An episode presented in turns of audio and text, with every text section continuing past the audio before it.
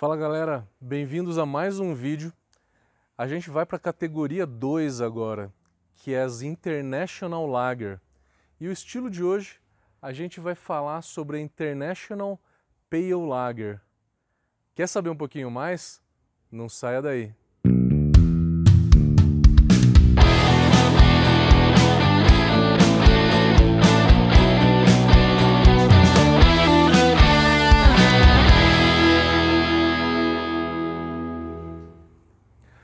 Então, galera, continuando. Na categoria 2, então, a gente tem a International Pale Lager.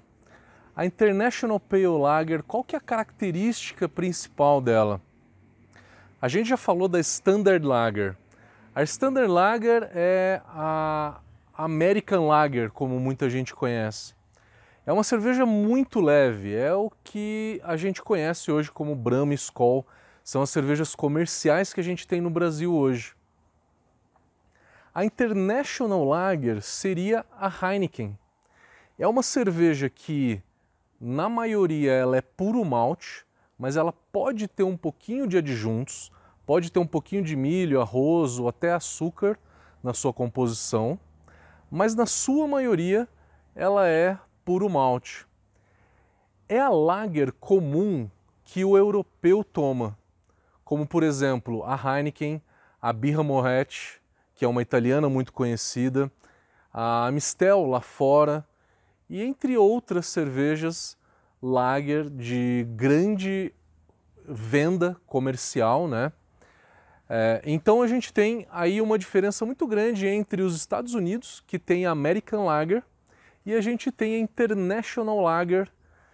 Não é tida como European Lager, alguns chamam de European Lager, mas a maioria das pessoas conhece como International Lager, mas aonde que mais se produz é na Europa. Ela é uma cerveja com 4,5 a 6% de álcool, mas na sua média tem por volta de seus 5%, 4,7, 4,9. Ela é uma cerveja que vai de 18 a 25 IBUs de amargor, que é o índice de amargor. A Heineken no Brasil tem 16 IBUs, mas lá fora tem 21. Então é o que na média as cervejas têm, por volta de 20, 21, 22 IBU. Ela é um pouco mais escura do que uma American Lager. Ela chega numa, numa coloração amarelo puxando para um dourado. Porque é uma cerveja puro malte, quando se usa mais malte, a coloração acaba sendo um pouquinho superior. O BJCP fala que alguns estilos aceitam um pouco de aroma de lúpulo, que seria aquele lúpulo que a gente joga no final da fervura, né? É aquele lúpulozinho que a gente joga no final da fervura para dar um pouquinho de sabor e um pouquinho de aroma. Alguns poucos estilos podem ter esse lúpulo de final de fervura coisa que a Heineken, por exemplo, que é uma cerveja que a gente conhece, não tem. É uma cerveja leve, né, maltada, é, pre prevalece às vezes o maltado, mas na sua maioria a gente tem um bom equilíbrio entre lúpulo e, e o malte. Por quê? Porque já é uma cerveja de 20 BU, você já tende a ter um pouquinho mais de equilíbrio. E é uma cerveja puro malte. As duas coisas acabam dando intensidade de malte e de lúpulo, aonde que ela fica na sua maioria equilibrada.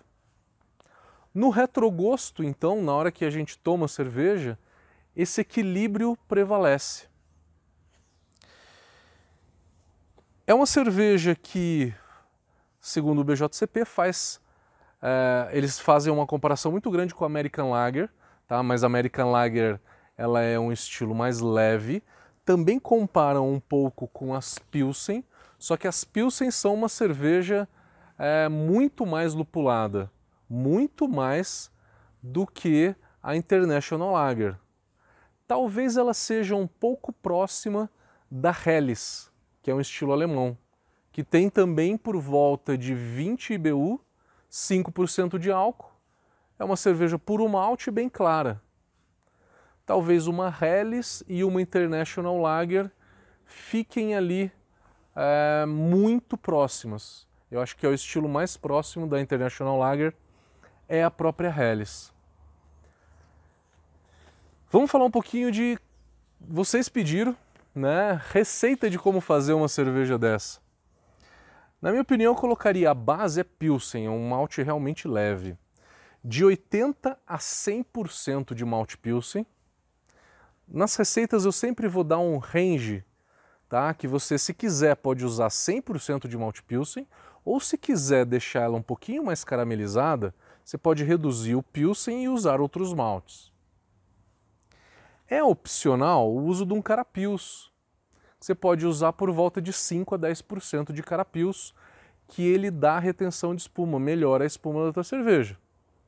Você pode usar, se quiser deixar um pouquinho de cor, um malte cristal, como Carahel, ou qualquer malte cristal que tenha 20 EBC de cor, 20 ou 30 EBC de cor, um cristal 20 ou 30. Lúpulo de amargor, vamos usar lúpulo alemão. E o BJCP prevê só lúpulo alemão, os mesmos lúpulos que a gente usa para fazer lager. Uma Pilsen, por exemplo, uma Pilsen alemã, uma Helles alemã. Acho importante, se você quiser jogar um pouquinho de lúpulo no final da fervura para essa cerveja, jogar numa quantidade baixa, de 0,3 a 0,5 gramas por litro e pode fazer essa adição a zero. Mas é opcional esse aroma de lúpulo, esse sabor de lúpulo. 0305 não vai chegar a dar aroma, tá? Vai ser um aroma muito baixo. É mais para dar um brilho nessa cerveja. Eu acho interessante. Não tem dry hop. Fermentação dela é uma fermentação realmente bem leve, então você vai fermentar em temperaturas baixas entre 10 e 12 graus por duas semanas e vai fazer uma maturação entre duas e três semanas a frio para poder decantar ela. Geralmente são os europeus que fazem essa cerveja e os europeus respeitam muito esses tempos. Gostou do vídeo? Dê um like, se inscreva no nosso canal essa é uma série feita pela Brau Academy em parceria com a cervejaria Campos do Jordão.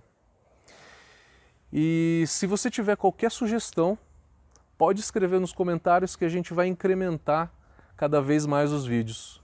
Ficou fácil do jeito que eu falei sobre a receita? Deixe seu comentário. Te vejo no próximo vídeo que é International Amber Lager. Valeu, galera!